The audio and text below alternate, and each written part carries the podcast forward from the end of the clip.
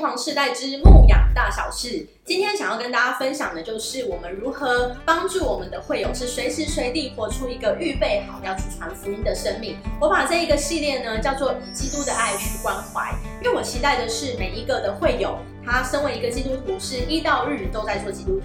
他随时随地都预备好他自己，是知道说他要去关怀身旁的每一个人，要去把福音带给身旁的每一个人。我想要让会友们知道说，传福音不是只是把人带来教会而已，传福音是你每一天都在做的工作。福音就是好消息，我们要把好消息带到我们周围的人的生命里面。所以我把这一课叫做以耶稣的爱去关怀。我们该如何帮助我们的会友，是随时随地预备好这个生命，去把耶稣的爱传给周围的每一个人。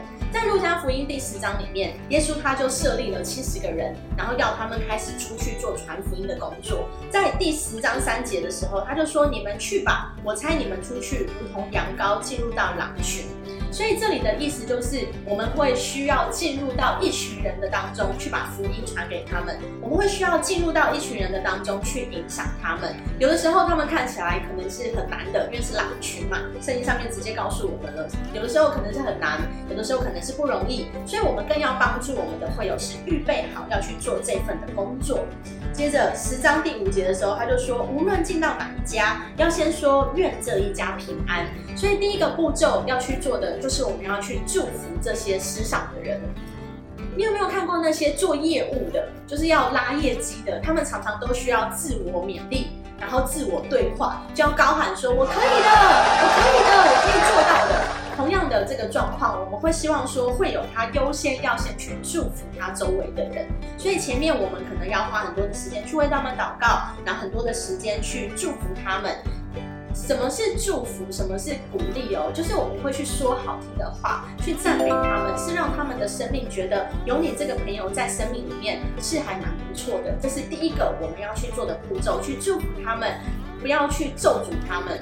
如果你想要传福音给你的邻居的话，你一定需要先去祝福他们，你一定需要先去呃赞美他们，讨好他们。如果你的邻居给你不好的脸脸色啊，或者是你的邻居其实是比较冷漠一点的，但是我要鼓励你不要害怕，因为圣经上面已经直接告诉我们了，我们是如同羊羔进入到狼群当中，我们要去带来祝福在他们的生命里面。当你已经祝福他们。到一段时间之后，就进入到第二个的步骤，是在十章七节讲的。他说：“你们要住在那家，吃喝他们所供给的，因为工人的工价是应当的，不要从这家搬到那家。”这里讲的呢，是我们需要花时间跟他团契，是停留片刻，跟他们一起来相处。我不知道你怎么解释“团契”这两个字哦。团契这两个字对基督徒来讲，我们都常常说：“哎，要不要团契一下？”嗯，我参加某个团契。我们常常都会讲“团契”这两个字。可是当外面的人那些的新朋友他们听到这两个字的时候，其实他们会不知道说这两个字到底是什么意思。我有一个很有趣的解释方法，解释“团契”这两个字，就是把“团”的这个框框拆到“契”的旁边，它就会变成另外两个字“专吃”。团契呢，就是在吃东西。为什么我说团契就是在吃东西？因为当你吃吃东西、喝喝饮料的时候，人心会很容易就放松下来，他的戒备也会降得比较低。那你们聊天的时候，就什么话题都可以聊；你们讨论的时候，也就什么话题都可以讨论。所以新店行道会，我们常常都运用这一点，就是一直给他们吃东西。聚会的时候要吃东西。聚会后也要吃东西，小组活动也要吃东西，圣诞节也要吃东西，复活节也要吃东西，然后中秋节我们也要给他们吃东西，因为在吃吃喝喝的时候，人会比较容易放松下来，就可以一起分享生命，就可以一起分享他的生活点滴，这就是花时间跟他们团契，因为我们是花时间跟他们相处在一起，去了解他们的生活，去了解他们的生命，去了解他们的背景，去聊天，去分享。我们相处在一起的时候，我们才会知道。